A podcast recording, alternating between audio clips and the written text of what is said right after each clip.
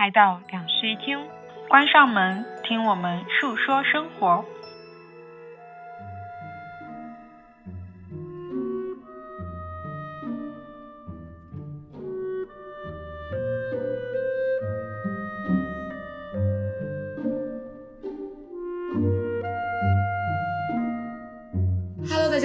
来到新鲜两室一厅，我是陈一日，我是 Sunny。对，我们在放暑假的过程中拨拢来 录这一集播客，好久不见，主要是我们好久不见了，嗯，所以就说难得见一下。哎呀，我们我们的见面居然也是难得见一下，对啊，见都见了，那不得录个播客，嗯，所以我们就来聊一聊最近的快乐小事，因为我们上一次。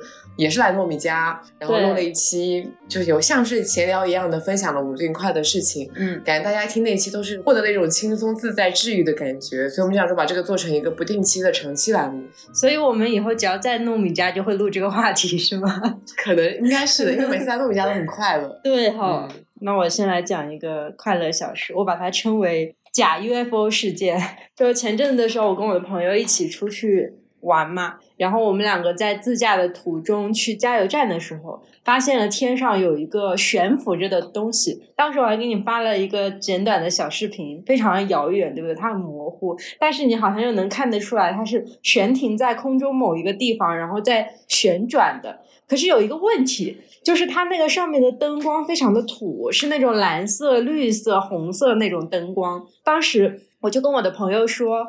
你看天上有一个奇怪的东西，它会不会是 UFO 啊？然后我的朋友就反驳我说：“不可能，UFO 怎么会有这么垃圾的审美？” 然后我其实当时就没有当回事儿。后来我的朋友就去加油站上厕所了，然后我就一直站在原地看那个东西，它就一直悬停在那里，然后一直转圈。我就越看越觉得它像 UFO。再加上我最近一阵子又经常在小红书刷到很多，就是大家在就是各个地方看到 UFO 的帖子。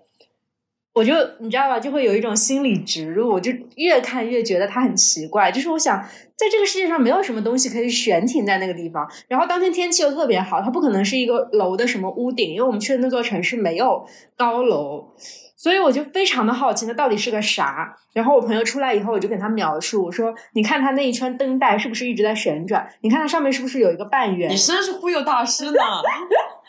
然后我的朋友就非常的好奇，他就觉得有一点被我说动了。我就和他说，如果我们再观察大概三四分钟，往那边开开，如果说它突然间消失了，它就是 UFO；但是如果它没有消失，我们就开近一点，看看它到底是什么东西。然后我朋友也非常的好奇，他就肯定了这个做法。于是呢，我们两个就自驾往 UFO 的那个方向去嘛，然后就一路开一路。开着天窗探头，然后往外面看，一路都不知道那个是啥。我当时还在跟你直播，就是我们越来越靠近它了。直到后来，我们开到了一个临近公园的地方，然后呢，我在那个发光体旁边看到了非常多小的一点一点一点的东西连成了一条线。我这时候才恍然意识到，它是一个发光风筝。经常给我发那个视频的时候，我就觉得东西似曾相识啊！因为我在很久很久以前，在有刚刚有发光风筝这个东西的时候，你放过吗？我没有放过。你见过？我见过。然后当时我应该是跟我朋友走在路上，我很好奇，说这个东西它好像跟我一起一起在前进啊，大家都一直跟我保持距离，而且它一直都是亮的，不是那种飞机一样哗一下就过去了。然后我就跟分享给了我朋友，朋友说：“难道你不知道这是发光风筝吗？”我要是有一个这样的朋友，我就不会上当受骗那是我第一次听说发光风筝这个东西。嗯嗯，就是在我走近以后，就是在我们车真正开近以后，我才发现那个我认为正在旋转的那个灯光，其实是风筝的那个尾巴，它随风一直在摇动，所以我就以为它在旋转。可是我真的很好奇，为什么会有人在深夜？放风筝，对，而且那时候已经很晚了，因为当时已经九点多，快十点了，所以当时我跟我的朋友完全没有想过说那会是一个风筝。然后我们走近了以后，它足够大了，我们两个才看清楚，哦，原来那是一个风筝，我们当时就疯掉了。所以其实可能很多网络上的传说中的 UFO 视频是发光风筝。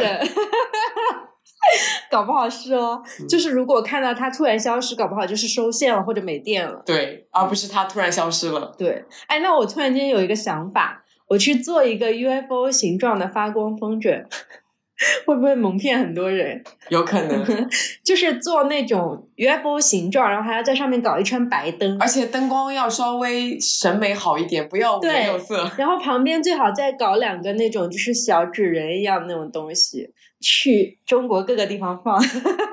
辛苦你了，制造一些 UFO 真的存在。还要做一个蓝牙遥控器，这样就可以把它突然摁掉，然后就会突然消失。请问二零二五年这东西能设计出来吗？不一定哈，我就随口说说。好的，嗯，我最近的快乐呢是有一天我去黄瓜家，嗯，他突然给我展现了他最近迷上了拼谷的套装。大家知道拼谷是什么吗？就是一个，嗯，它本来是一个动画片，是一个粘土的做的一个企鹅，嗯，还有一家人，爸爸妈妈，还有拼谷，拼谷就是其中那个男孩子，他有个妹妹叫拼嘎。对，他给我展现的那个套装，我当时其实还好，就是感觉蛮可爱的，没有那么心动。那我想，我特别特别想其中一只，嗯，会叫的，我给大家叫一下啊！我现在就在我旁 边，我给大家叫一下啊！就是按它的肚子，它就会发出 note note 的声音。嗯，因为那个动画片里面，它其实全程是没有台词的。嗯，它如果要讲话的时候，就会把自己的嘴巴伸长，然后发出 note note 这样的声音。对，然后在那之后呢，因为不停的在这个社交媒体上面刷到关于这个企鹅的各种就是拟画，嗯，就把这个趴在什么各种地方，然后给你们制作一些互动，我感觉自己完完全全不停的被转化，不停的被转化，最后我就下单了一套，端盒了。本人就是我是一个从来不买盲盒的人，一买就是端盒。嗯 嗯，我其实。刚开始你给我发的时候，我也只是单纯的觉得可爱。我现在有点上头，但是我还没有到买盲盒那种地步。而且最好笑的是，那一天我跟你在分享这件事情的时候，我跟你分享着分享着，我感觉我自己特别上头。对，我们就去一个线下店里面，我说我们现在就出门，我们去线下店买那个东西，很生气。到了那个线下店，我发现它没有，没有，只能在网上下单。然后我就在门口立刻网上下单寄回家，等了很久吧，等了很久，到我生日前才到的，花了差不多一个月时间我才。到的，嗯，然后我就是拆开了以后，发现我抽到了隐藏款，因为它其实是六加一的配置，然后六只是拼骨，然后另外一只是拼嘎，就他妹妹，嗯，我抽到隐藏款，但没有抽到一只趴趴鹅，我好喜欢那只趴趴鹅，对，但其实就是你看每一只鹅，你都会越看越可爱，就是可能原来你就会有一些偏好，说这一只感觉特别可爱，嗯，但你现在就是觉得越看越可爱，每只都很可爱，然后我现在就是每次出门都会带一只出门，不要再转化我了。真的很可爱，我跟你讲，就你原来不喜欢那一只唐岛鹅，嗯，就是它很软的那只沙包鹅，它是跟别的鹅是材质不一样，它里面就是那种沙包，所以它可以软趴趴的藏到任何地方。它真的很可爱，它有种随时随地都在睡觉的样子，很像你睡不醒的感觉。完了，真的很可爱。我到时候把图片放在修 notes 里面，大家就能感受到它到底有多么的可爱。好。然后我自从买了这个东西以后呢，我发现我的首页有越来越多的他们的一些同人的照片，然后还会有那些动画的。片段释出，主要是你现在的表情包也已经完全被占领了，真的很可爱。我其实以前买娃娃买的还蛮冷静克制的，我不怎么买娃娃的，你知道的对吧？嗯，不像你，哎，家里面都是娃娃。你可以讲一下你那个很好笑的 Jellycat 的那个熊猫的事情。我今天会讲的，我等一下就讲。好的。然后我发现今年就是这就是这几个月，嗯，我真的买摄入了大量的娃娃。你看这个一看就是六只，嗯，就我这一次是从。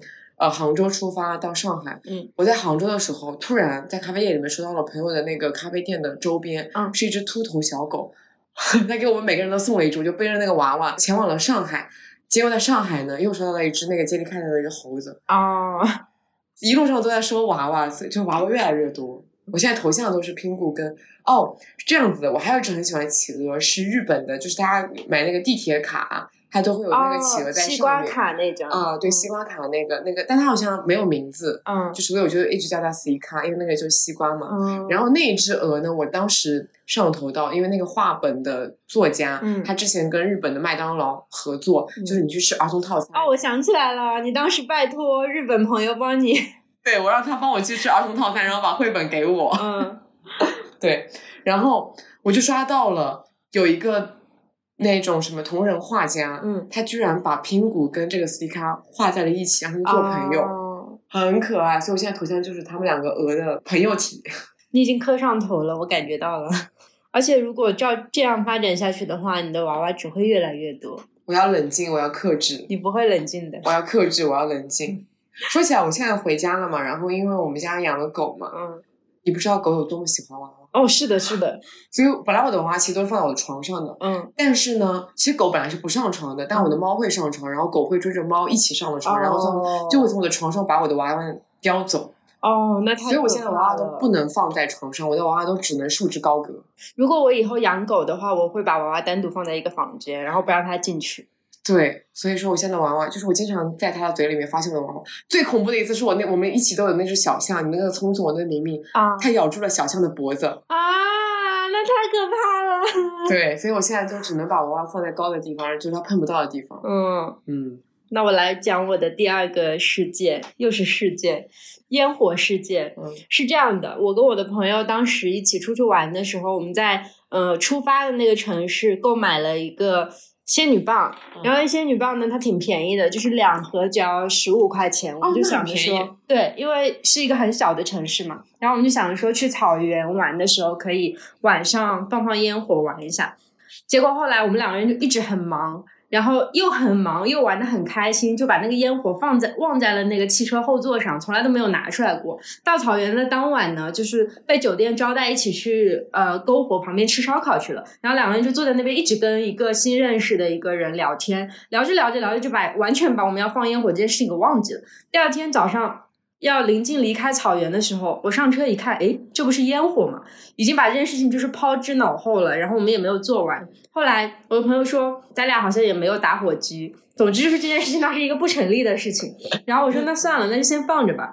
然后到我们开车回到就是第二天要飞走的那个城市的时候，住那个酒店最后一晚嘛。我们两个因为当时到的时候已经非常晚了，就是进那个酒店的时候已经十一点多了。然后。办好入住，到楼上房间里的时候，我准备开始洗澡。我朋友说：“你怎么就洗澡了？你不想去把那个烟火放了吗？”然后我说：“好像可以是可以，但是我好累。”他说：“你真的不想放吗？你真的不想放吗？”我说：“放放放放放。”两个人在大概已经十二点，快临近十二点钟的时候就下楼了。其实楼下那个前台他都打算回去休息了，因为已经接完最后一波客人，准备要去睡觉了嘛。我们两个就问他说有没有打火机，他说有，我去仓库里面找，然后就给我们翻出来了打火机。我们俩就拿着那个两盒烟火，在他那个酒店的庭院里面放。那个酒店的庭院呢，非常的大，然后在我们出去的时候，它还亮着光。那个人可能是看到了我们手里的烟火，等到我们出去之后开始点起来以后，他帮我们把外面的灯全部关掉了。哇！然后就是我们两个在黑夜里面也没有人，就是那个酒店所有人都睡了，没有灯光是亮着的。然后我们两个在下面也不太敢发出声音，就无声的举着两个棒，但是因为太开心了，一直在那里跳舞，然后就一根接一根的燃，一根接一根的燃，一边燃一边狂转圈跳舞什么的。就是我觉得这种快乐达到了一个比在草原。上面放还要更快乐的那种感觉。其实，在草原上放烟火是不是还挺危险的？没有没有，草原上也有不是有草的地方的，就是土的那一边嘛。就是我们也没有打算说要在草上放烟火，就是去一个稍微合理点的地方。然后我们去的那片草原还有河谷什么的，所以它就会相对安全很多。我们也提前查过可以放。我觉得就是在水边放烟火这件事情特别的浪漫，感觉好像。就是烟火，就是跟海边这种强关联的。嗯，我之前有买那种烟火仙女棒，然后直接到我要去的那个地方。嗯，因为烟火这东西没有办法带上，呃，像高铁、飞机这种交通工具的，对对对，所以我就只能快递到我要去的那个地方，然后一次都只能买一百支。哦，是的，这是最少的。我想起来之前我们去威海的时候。不是买了，最后没放嘛，因为阴天。然后我本来当时还跟我的朋友说起了威海这件事情，说当时我们有一次买了仙女棒，而且是从网上快递的。我们买，我们放了，就是没放多少。哦，对，放了一点点，对，但是没有放完嘛。然后当一百只怎么想都放不完的。确实，反正就是没有放完，稍微有一点遗憾嘛。我当时就跟他说了这件事情。然后我的朋友就说没关系，我们一定会把它放掉的。后来我就把这事儿忘了，就还好他最后一天想起来了。啊，那天真的很快乐，就是在一个完全没有声音的地方，而且那个城市很偏嘛。你让我想到了，就是《海街日记》里面，他们在自己的那个院，就是他们其实遥遥的可以看到，在院子里面看到远方的可能连成海边的花火啊，但他们只是在那院子里面看，然后自己的在他们自己的院子里面放起了鲜花，也是那种很安静，然后很比较狭小、比较私人的一个氛围里面，大家共享这种非常短暂的快乐。对，而且我们那天因为天气很好，然后那个城市又很偏，我们是住在城市郊区一点的地方的，一抬头满天星河，哇！然后下面就是我们在那里放烟花跳舞，嗯，真的很快乐。嗯，你不是还有看到别人的那个烟花给我分享吗？哦。我差点把这件事情忘了，就是我们去一个也是没有什么人的湖边，但是那个湖应该在当地还挺出名的吧？就是有人去拍那种夜景婚纱照，然后我们就碰到了一对新人在那边拍那个婚纱照，他们的那个摄影师带的那种放在地上放的烟火，就是一个桶放在地上，然后你点了以后，它就会往，也不是往天上飞，它就是直接滋出来，滋一个喷泉出来那种。曾经我拍情侣合照的时候也用过那种烟花。一些死去的记忆正在攻击你。对，然后反正就挺浪漫的那个场景。然后我们两个刚开始的时候还在偷拍，又觉得很浪漫，就偷偷拍。然后后来好像被他们看到了，看到了以后，我们就决定光明正大的上去拍。所以我们就走上了前去，问他们能不能拍一下你们的烟火。他们说随便，你们拍。然后我们就在旁边看他们幸福的拍婚纱照，然后我们就拿手机录下了旁边的那个正在滋花的烟火。然后当时是日落之后的蓝调时刻，哇，整个场景就是巨好看、巨静谧，然后又很温柔那种感觉。嗯，我想到我唯一一次把一百支烟花放完的场景是什么？是在泉州。因为当时是我们有个朋友，他是一月一号生日，所以我们就想说去海边给他先放了一波，但还是剩下很多哦。是跨年夜先放了很多，嗯，后面留了一些在生日的时候放。因为跨年夜人很多，我们就给路过的人全都分发一下烟火，分发一下就分完了。哦，所以烟花的东西其实要放完的话，就主要还是人多。嗯，那分享也蛮快乐的。是的呀。那我们那天就是。只点燃了一根，其实，然后就一根接一根，一根接一根，对，因为我们每个人可以玩十根，然后就在那里一直跳舞，一直玩，嗯，很不错。我觉得我这个事情，我这个第二个快乐的事情是跟上一个快乐的事情是有一种延续的。嗯，首先是这样子，我最近就是在沉寂了这么几年以后，演出什么市场不是都非常的萧条？对，今年太火爆了。今年我已经有一种，就是今年才过了一半，已经有一种看的太累了的感觉。就是我又开始买碟了啊，嗯，我以前是那种只会在现场买 CD 的人，因为我想说，呃，买 CD 就是看完他们演出以后买个 CD 让他们签名，就是有一种这个回忆非常完整的感觉，就是把这个以最后一个签名 CD 的形式留存了下来。嗯，但现在我开始买一些可能不会被签名，但是我很喜欢这一张碟，所以我就会买回来变成这样一件事情。啊，因为现在有 CD 机，嗯，所以我最近又买了很多碟。我买了那个，就是托台湾的朋友买了草东的新专辑，嗯，然后还在呃 s a f i n 跟老王的现场都买了三张碟，然后还有朋友送了我两张坂本龙一的新的碟，嗯，以及我现在预定了，就是安普他最近不是拿了那个。金曲奖嘛，嗯，我就预定了一张他的那个九五二的碟，我最近买了超级多碟，所以我订的情况就是，因为我经常在路上可能收到朋友送的碟，嗯，然后我的我的路又是那种像巡演一样的，可能一次 一次是好几个城市，一次比如这次就是从杭州到上海到苏州再到嵊州，就是跟巡演一样的去四个城市。我每次到杭州这个我最熟悉的中转点的时候，我都会寄一个快递回家，嗯，像这次我就把娃娃跟碟都寄回去了。呃，我想说一下我这个碟里面。有一张就是教授他在去世前，就是在疫情的时候，他有做一张专辑叫做《十二》。嗯，他那这十二这张专辑里面一共有十二首歌，每一首歌它都是没有明确的歌名的，而是以创作日期来命名的。然后那张专辑我就是。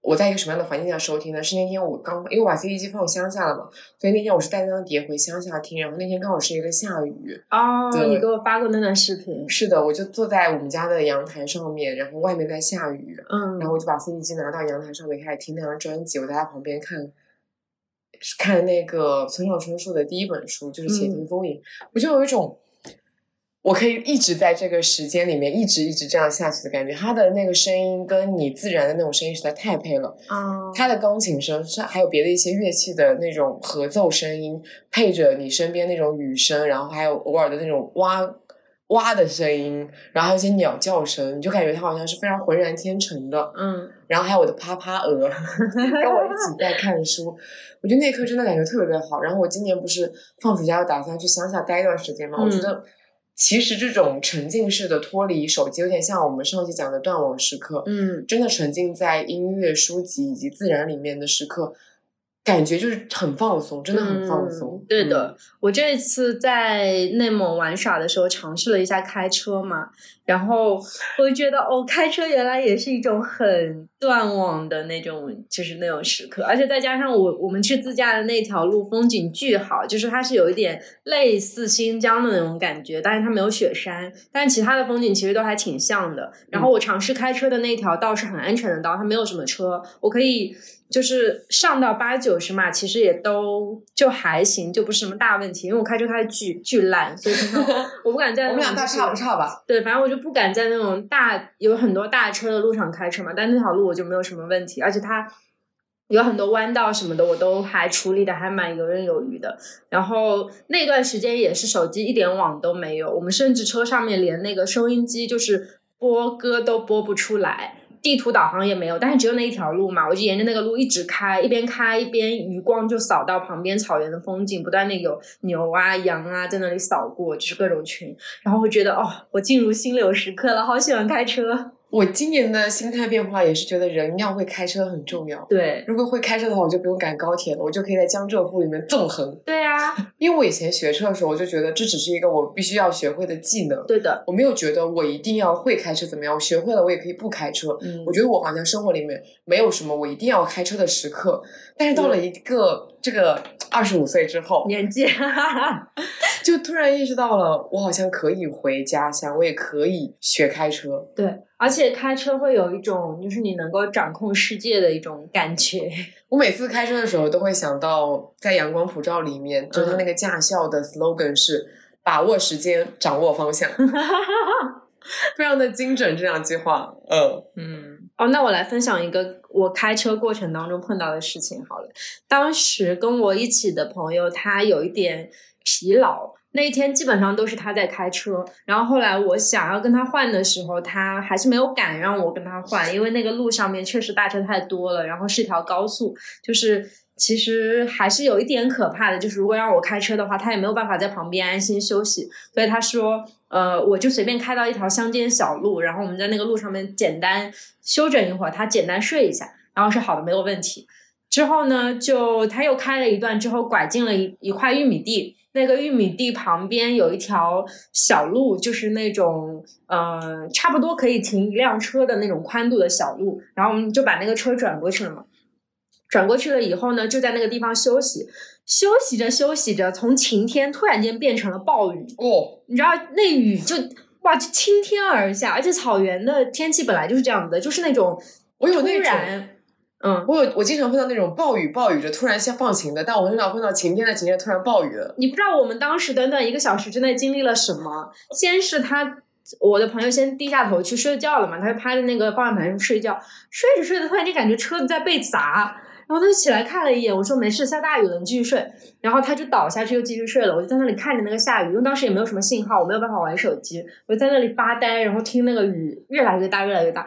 我想说怎么会一下子下这么大的雨？然后下了大概十分钟，停了。哦，那个雨立刻就停了。其实我就是我我我感觉那个雨其实就是随着一片黑的云从我们后面一直飘到了前面，反正就抬头看了一下天嘛，大概是这种感觉。然后呢，我就躺下去说，想说既然雨都停了，那我也简单睡一下吧。然后我就躺下去也简单眯了一下。然后我的朋友醒了，大概隔了不到半个小时吧，他就醒了。醒了以后，他问我说现在几点了？我说你也没睡才半个小时。然后他说差不多休息够了，我们走吧。好，这个时候就开车去玉米地前面寻找一个可以倒车的地方，因为我们想着那个地肯定有尽头嘛，它有尽头的话就会去那个田埂那边找一个弯道，对不对？车就可以倒出来了。因为我们不想压到别人的玉米，所以我们不能在原地倒车，于是我们就把那个车开进了玉米地，一直往前开。开着开着，我总觉得后面的光很强烈，但是呢，我又看不清楚是什么东西，因为后面没有一个特别大的窗户，它只是后背的那个窗户，看不见后面是什么。然后我就说：“你往前开，我下车看一眼。”然后我就下车，直接站在了那个玉米地旁，抬头一看，双彩虹，哇，就巨明显的一道环形从。左边的地上到右边的地上，然后到空中连接的一道非常完整的双彩虹，然后我就站在地上尖叫，但是我的朋友已经把车开过去了，他也不知道我在尖叫什么，他开了窗以后听到了我的声音，然后就把车踩刹车了，我就。当时你知道刚下完啊，那个地是烂的，我没有办法就是快速的跑过去，我只能深一脚浅一脚踩那个烂泥，然后过去跟他说：“你快点出来，不要再开车了。”然后他就把车停下了。下车以后往外一看，哇，双彩虹！我们两个就这样呆呆的站在那个彩虹前面，呆呆的愣了大概有一两一两分钟的时间。我还没有看过双彩虹哎，太漂亮了！我拍了一个视频。等会儿给你看，嗯，就是那种非常完整并且非常亮的，就是连外圈的那个彩虹，外圈的那一道彩虹都极其明显的那种双彩虹。然后我朋友就总结说，如果不是他疲劳驾驶的话，我们根本看不到这一段，就是非常的神奇，一切都很巧合。因为他感觉很疲劳，所以我们随便选了个玉玉米地停下，然后在那块玉米地碰到了来了又走了的暴雨，在倒车的时候发现。后面的天光有一点亮，下去一看是一道双彩虹，就一切都非常的，而且就算是我们再早一点点走往前走，可能就没有地方让我们停下来去欣赏那道彩虹了。然后当时就觉得啊，好幸运，所以我们两个人就在那边待了很久，待到那个外圈的那个双彩虹稍微有一点点变淡的时候，就说差不多我们走吧。然后走着走着，我们两个就在路上很开心的聊天嘛，因为当时两个人心情都变得很好，因为那个彩虹。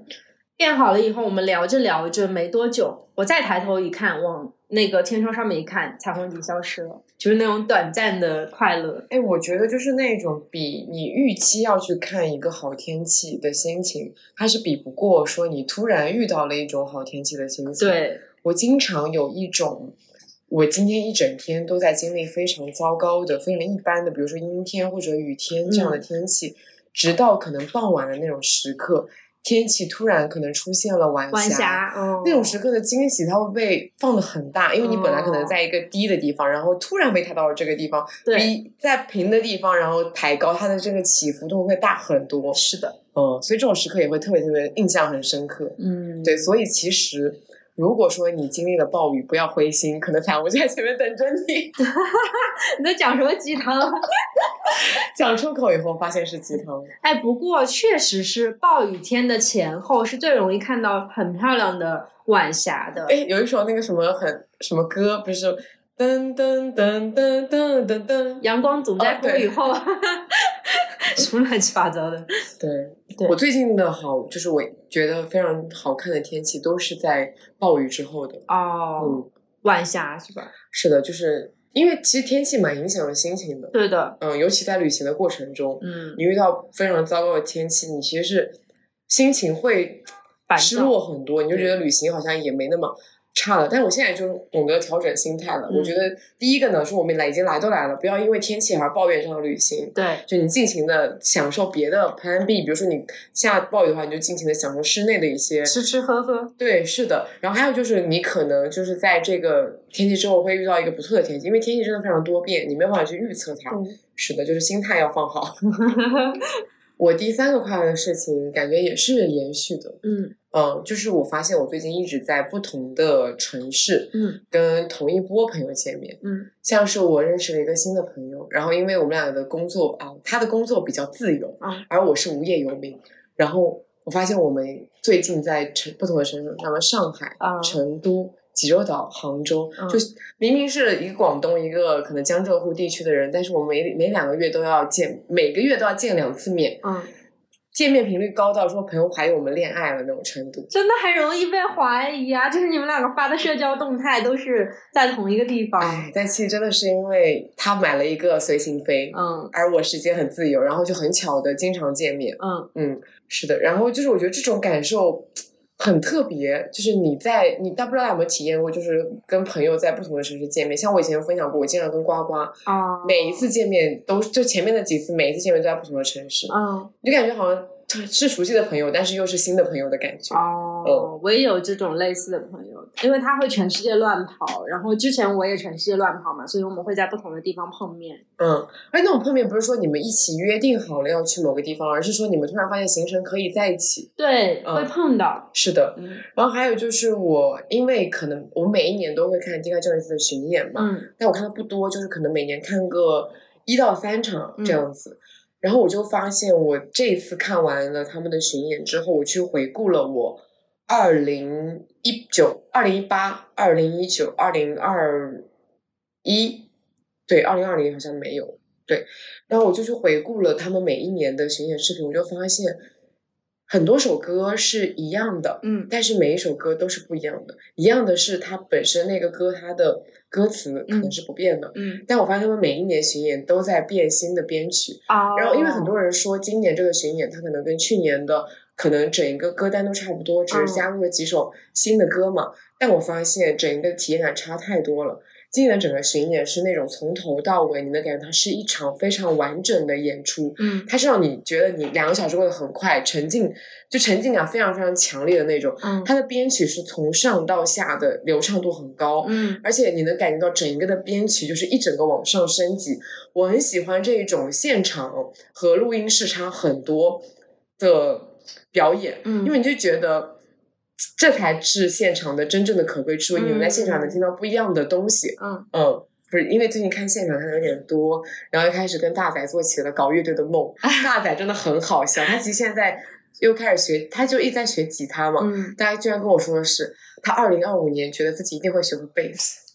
要做我们乐队的贝斯手，然后我盘算一下，觉得我能干什么？我觉得我的乐器应该都挺废的，顶多就学一个键盘，你懂吧？可我的觉得可能就是一边弹键盘一边唱歌。嗯，然后我觉得我也不能不能太有唱功，嗯，因为我们这种就是要 be real，就是要大白嗓。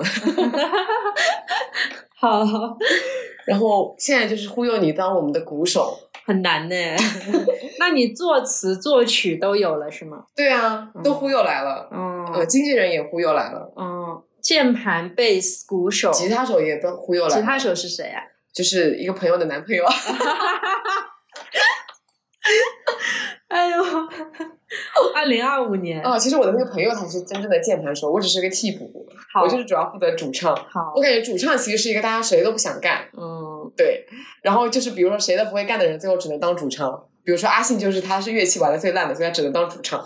我还想了一下，因为我发现，就是你，你有不知道你有没有感觉到，就是在呃摇滚乐里面，嗯，加一个弦乐，它会非常非常的突出，啊，会非常非常的特别，对，嗯，但是没有什么人这么做，然后我就想要为什么有什么人做，然后他说，你以为大家是不想吗？难道不是因为没有人吗？因为弦乐的难度会可能会比那种。摇滚就那种吉他什么的难很多，你看那种什么真正的那种古典乐那种弦乐，它都要从小开始学习的。嗯，对，所以其实我觉得我可以学个口琴，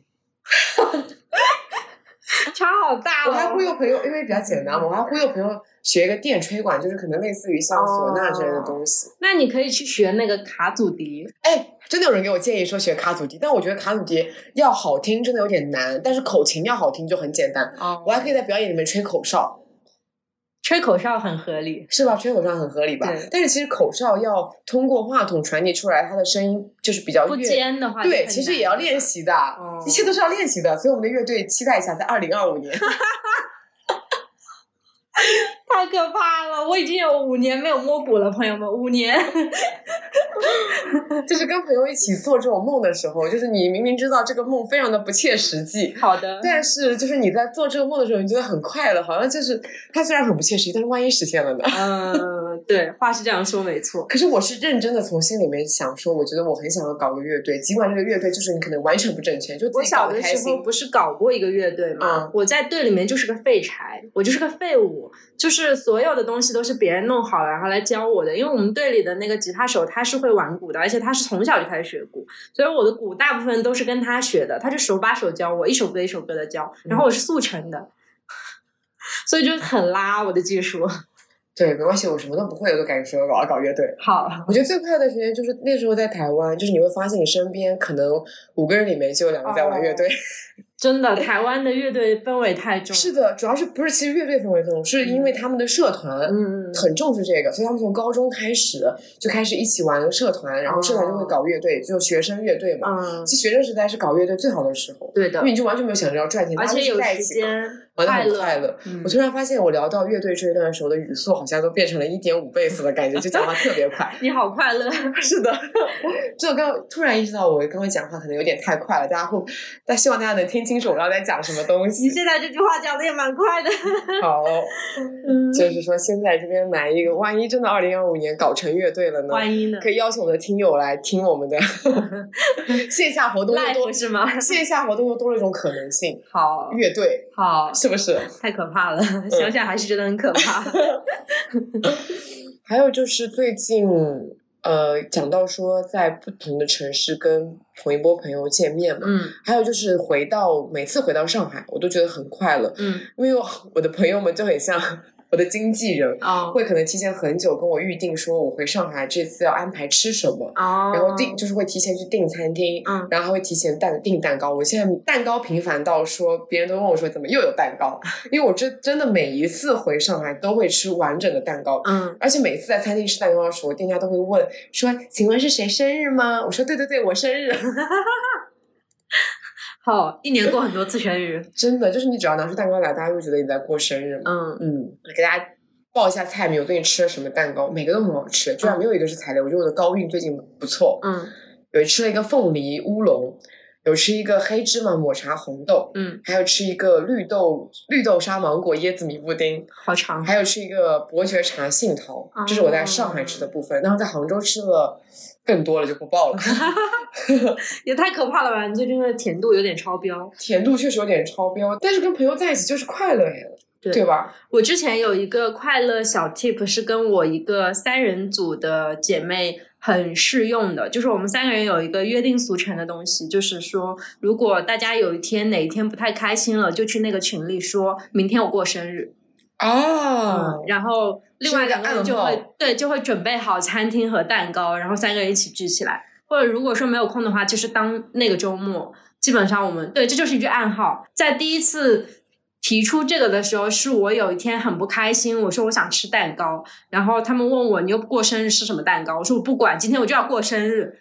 然后从此以后，它就成为了我们之间的一个暗号。只要有人不开心，就会发说明天我要过生日。嗯，以前确实蛋糕是生日的专属，但现在我觉得蛋糕就是一个日常的快乐的东西。我现在就在等待着我今年的生日蛋糕啊！对，预告一下，在我们录制播客这一天呢，是桑姐的生日大寿。大寿，她不不能不能不能讲大寿，她年轻的时候不能讲大 寿。好的，就是寿辰。嗯，然后我们不是在糯米家嘛？糯米约等于蛋糕专家。对，所以等一下他要亲手做豪华的蛋糕，对，定制版桑姐的蛋糕，嗯，是什么来着？贝茶朗姆香蕉芒果蛋糕啊，还有芒果，对，哦，就家里面有什么都给你做了，真不错。对，就是今年的生日蛋糕，我今年生日蛋糕是我妈做的，做的有些拉垮，可以说 很好了。对，做的有些拉垮，但是也还行，能接受。毕竟妈妈一年可能也就做这么一次蛋糕，嗯嗯。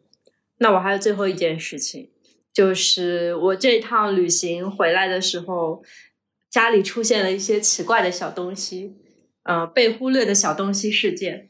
这件事情是这样子的，就是我呃从旅行回来以后呢，我就变得特别特别的忙，然后我就从旅行回来那天晚上，一直到我来糯米家的前面几天。我全部都在工作，就是每天从早上到晚上睡觉，基本上就是坐在书房的那个电脑前在工作，在忙。除了中间起来去客厅吃一个饭，呃，其他的时间全部都蹲在那个电脑前面，然后。回到卧室的时候已经是很晚了，所以我根本就不会去环视我卧室的任何一个地方，我就直接关上灯，然后就睡觉，睡到第二天早上一起来，立刻又坐到那个书房去。反正总之就是大概就是这样一个行程，导致我根本就没有发现我回来的时候家里面出现了什么样的变化。直到我来糯米家的前一天，我发现家里太脏太乱了，我说不行，我得大扫除一下。我就停下了手里的工作，终于停下了那个工作，开始拿起各种工具开始大扫除，然后从书房还是从书房一路打扫到了卧室。打扫到卧室的时候，我突然间发现，因为我家里的娃娃特别的多，在很多个角落都是堆满了那种各种玩偶。然后我突然间发现，在一个角落里面藏着一只我从来都没有看到过的新玩偶，它是一只 Jellycat 的熊猫，是一个今年的新品。反正我连刷都没有刷到过，我就看着它特别可爱，低着个头坐在那里。我想说啊，这是什么东西？然后我就把它抱了起来。抱起来之后，男朋友说：“啊，时隔三天，你终于发现了。”他说：“那个小家伙已经在来家里来了有，就是差不多四五天了吧，一直默默的坐在这里，他都已经哭的。”就是怎么说，眼泪都快把家里淹没了，你才把它发现。然后我就把它小心翼翼的捧出来。那个玩偶真的手感巨好，就是它比以前的 Jellycat 出的那种毛还要舒服。我们这期好像在宣传玩偶，能不能那些给我们打钱啊？Jellycat 是不会给我打钱的。然后那只就是非常非常的舒服嘛。然后它嗯，反正整个形状也是那种软软的、很可爱的那种小东西。然后我就抱着它，当天晚上就很舒服的就睡。觉了，贴着它的脸睡觉。第二天给它起了名字，我觉得啊，这种出现在家里不经意的惊喜真的好快乐。然后等到我临近要走了，要去糯米家的时候，我男朋友又从另外一个地方拿出了一个东西，他说：“你还有个东西没有找到。”是我之前在有一天晚上睡前在那里嚷嚷了很久，我想要的一条项链，就是在那里反反复复的在手机上看，我说啊，好好看，好想要，好好看，我一直在那里说，然后我男朋友就问我说什么东西啊？你在那里一直好好看，然后我就给他看，看完了以后这件事情就结束了嘛，我也没有想着要买，我就只是说觉得好好看。就分享一下，因为那个项链上面有一颗小钻，那个钻非常非常的闪，我觉得切割工艺很很漂亮。但是我平常其实没有怎么有戴那种钻石项链的需求，所以我就没有想过说我要去买它。到那天，呃，我临近快要走了的时候，他拿出来说：“给你的项链。”然后一看是当时的那一条，很用心哎。对对对。其实他在买礼物之前还来问我说：“你知道三弟最近有什么想要的吗？”我说：“没有。”我说：“我不知道。”我当时已经无欲无求了，我觉得自己。对，确实因为在没有听说你要要什么，想要什么东西。哦嗯。早上跟他说给让他给你买拼骨套装了。是不是？如果你突然收到一套拼骨套装会怎么样？也蛮开心的，是吧？哎呀，早知道跟他说了，嗯，可惜了，哎呀，不然就多一个惊喜。对，我最近的快乐小事最后一件就是我们的周边终于出了，真的，嗯，这件事情终于要有一个尾声了，嗯，我们从一周年的时候就说我们要做周边，嗯，再到两周年的时候，终于把这个周边做完了，对，觉得感想就是以后再也不想做周边了，真的很累，就是。主要是因为我们两个是非常非常屁的那种人，没有任何的计划，想到什么就是什么了。嗯嗯，而且其实这个周边的设计，呃，设计师本人也挺忙的，就是我们杯子的那个设计师，所以我们中间其实是没有一个。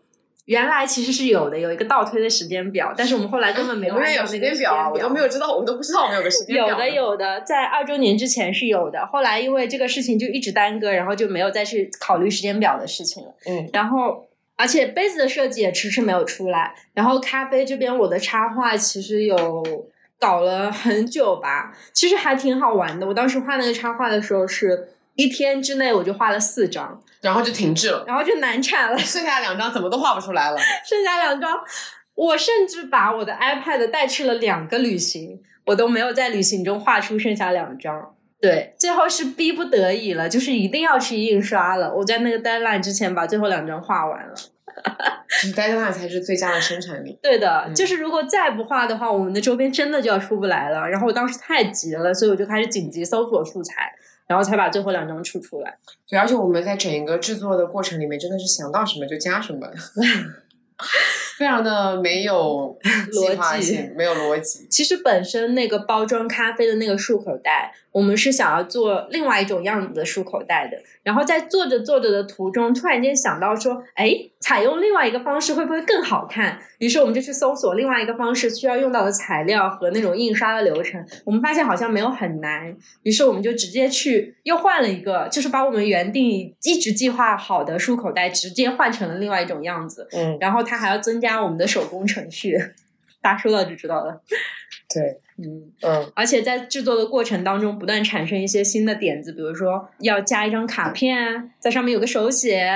然后因为设计师给我们设计了一个很可漂亮的一个很漂亮的一个小圆标，所以我们想说那个东西那得大大的利用它，然后又把它印成了不同的形态。对，总之就是非常的随心所欲，随心所欲。然后我们的周边。因为只在听友群发了链接，所以其实卖的也差不多了。哦，我好像没有跟他讲说我们的周边是啥。哦，我们的周边是做了一个奶玻璃杯。对对，然后那个奶玻璃杯上面印了一圈的，就是从 Monday 一直到 Sundays。那这个 Sundays 是我手写的，其他都是一个印刷体。嗯，然后因为我觉得我们的播客它的英文名其实是叫 Sundays。对，因为 Sunny 加 One Day 就是，而且我们在周日更新，所以就是 Sundays。对。就是这样的一个设计理念，嗯嗯，我真是理念天才。好了，可以了，不要自夸了。好的，然后它在杯口的部分，我们还设计了一个播放，因为想说是。大家都是听我们的播客才才能注意到这个杯子嘛，嗯，就是想说大家可能会在日常听播客的时候也能用到这个杯子，所以就设计了这样一个播放的按钮。对，啊，然后我们还设计了一个挂耳包，嗯，是找了我非常熟悉的烘焙师朋友给我定制的一个挂耳，然后里面有三种咖啡，两个是比较日常的，然后另外一个是我找了一支比较贵的龟下，因为我觉得。在周日这一天，什么都要特别一点，要用特别的杯子，也要喝特别的咖啡，然后听我们的播客。是的，对。然后上面很多人都周一早上听我们播客，哎，也是啦，也是啦，没关系啦，就形式主义一下嘛。好。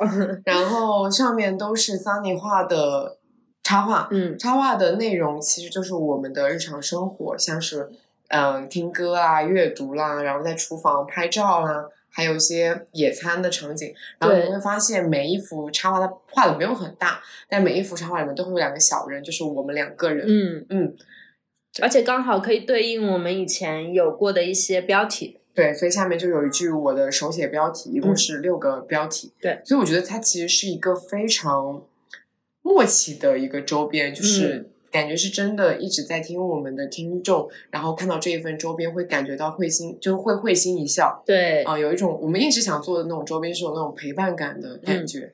然后终于把这件事情做完了。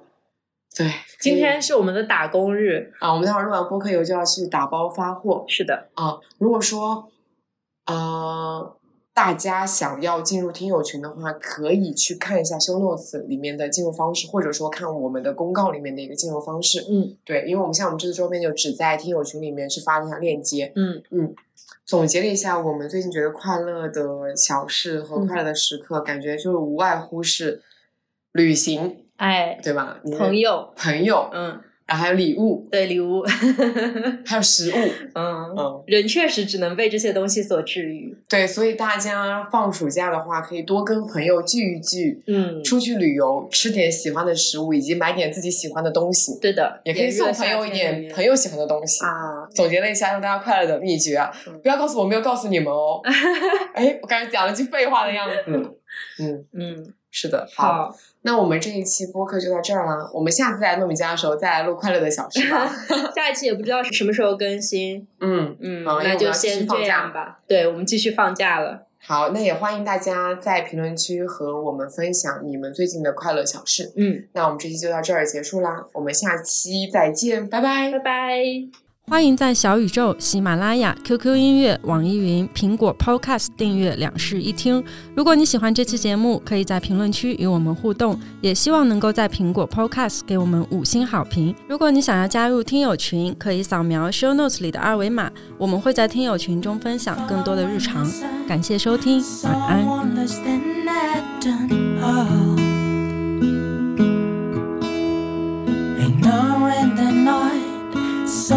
won't say how she loved.